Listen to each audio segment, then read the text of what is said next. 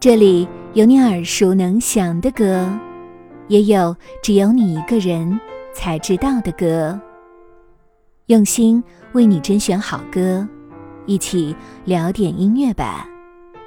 大家好，我是主播二十五。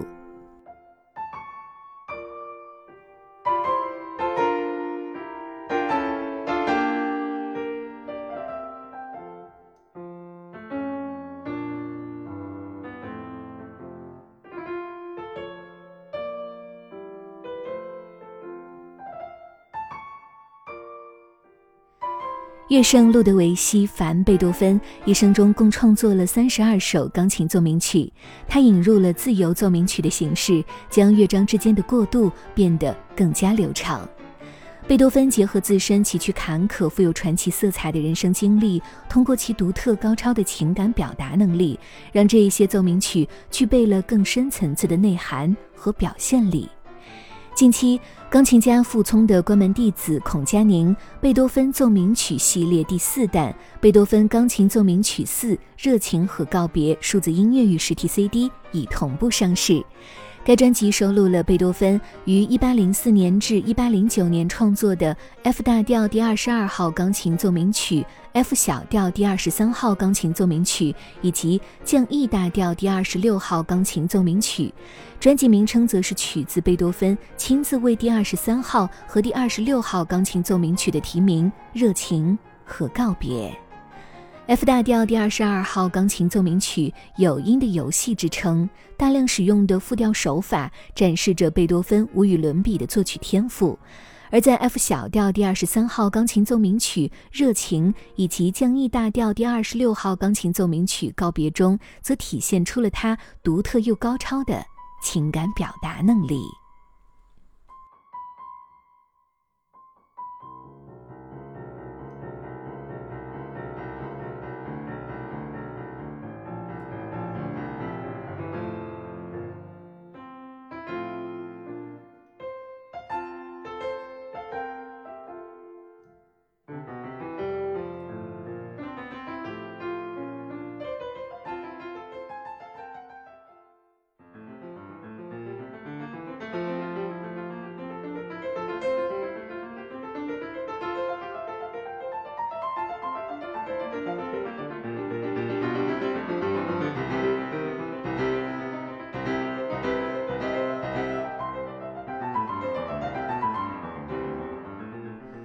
高度凝练的 F 大调奏鸣曲第二十二号是贝多芬钢琴奏鸣曲中最有海顿风格的作品。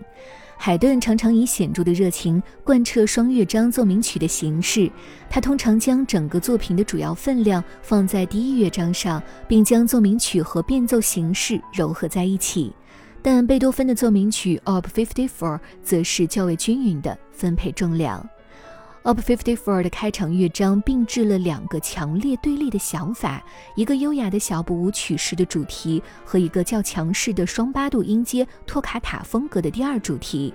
两个素材交替递进，在一系列发展魔镜后，托卡塔的节奏慢慢融入了小步舞曲的宁静之中，并在悠远安详中结束。中曲乐章的形式同样具有原创性，一个由两部分组成的发明，以连续的十六分音符形式展开。这个奏鸣曲形式的第一阶段被压缩到仅有二十小节的空间，并且以一种无穷动的方式完成整个乐章的发展和收尾。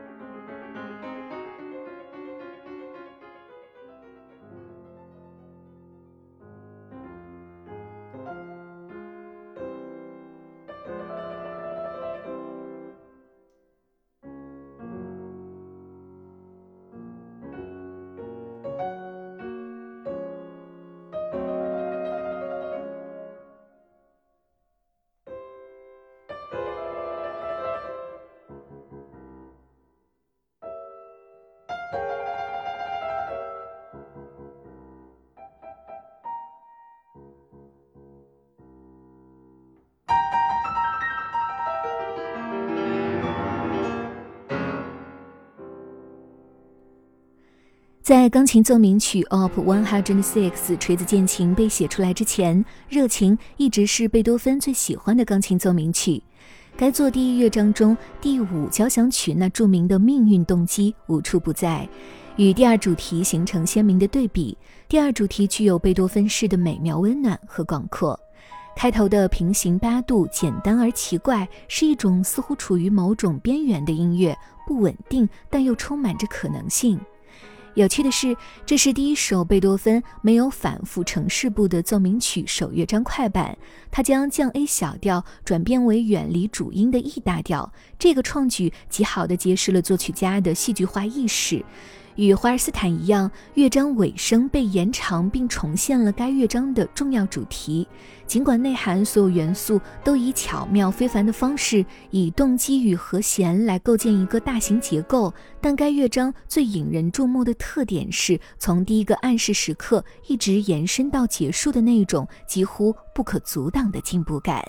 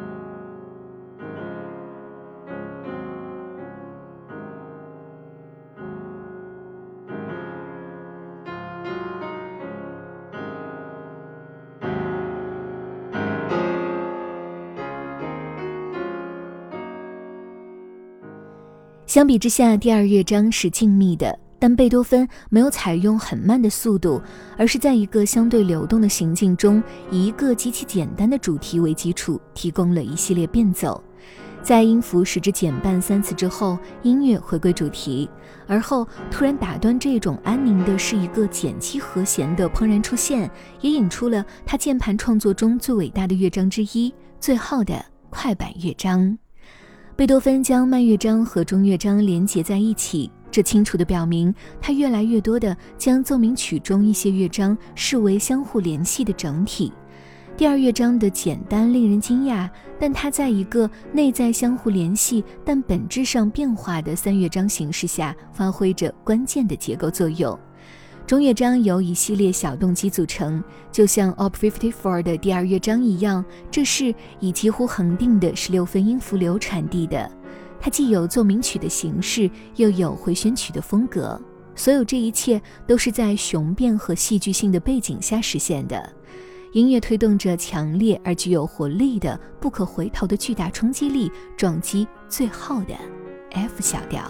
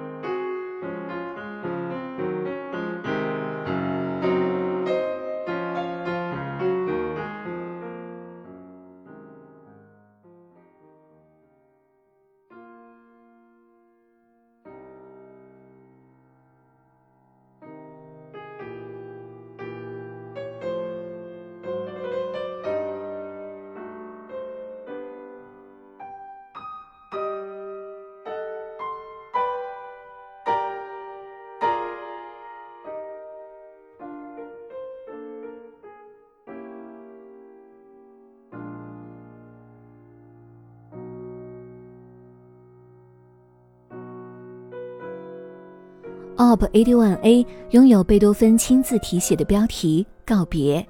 一八零九年四月，法军正逼近维也纳，迫使贵族们逃离，其中包括鲁道夫大公。他是皇帝的兄弟，也是贝多芬最亲密的朋友之一。遇见与朋友分开的情景，即使是暂时的，也让贝多芬感到非常痛苦。他开始创作这一首作品，并在手稿上写下了告别。一八零九年五月四日，尊敬的鲁道夫大公殿下离去。八天后，维也纳落入了法国人的手中。那是著名的夜晚，贝多芬躲在他兄弟的地窖里，用枕头盖住自己，以保护他已经受损的耳朵。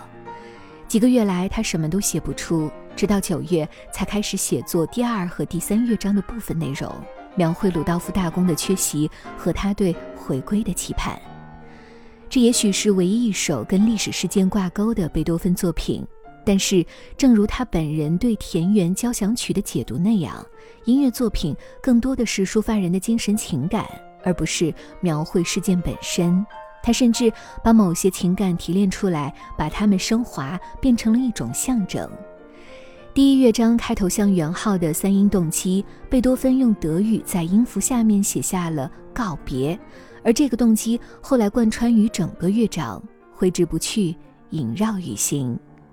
一八零四年至一八零九年间，贝多芬做出了象征着他音乐风格成熟的降 E 大调第三交响曲，而在该时期，他所创作的三首钢琴奏鸣曲。F 大调第二十二号钢琴奏鸣曲、F 小调第二十三号钢琴奏鸣曲以及降 E 大调第二十六号钢琴奏鸣曲，更加体现着他对于自己风格的熟练运用。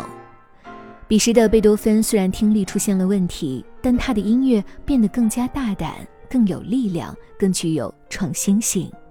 那些在纷争岁月中的情感迸发，化作骨血，融入贝多芬的作品。为后人描绘辉煌篇章。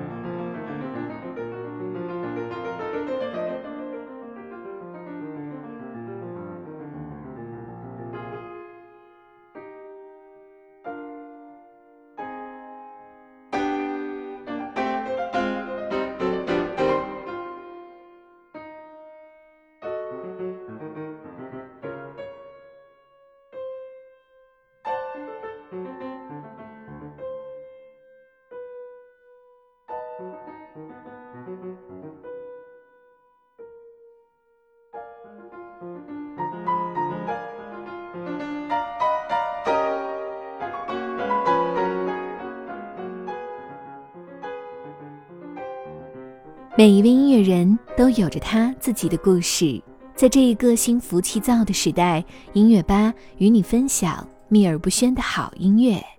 如果你也喜欢我们的节目，记得订阅哦。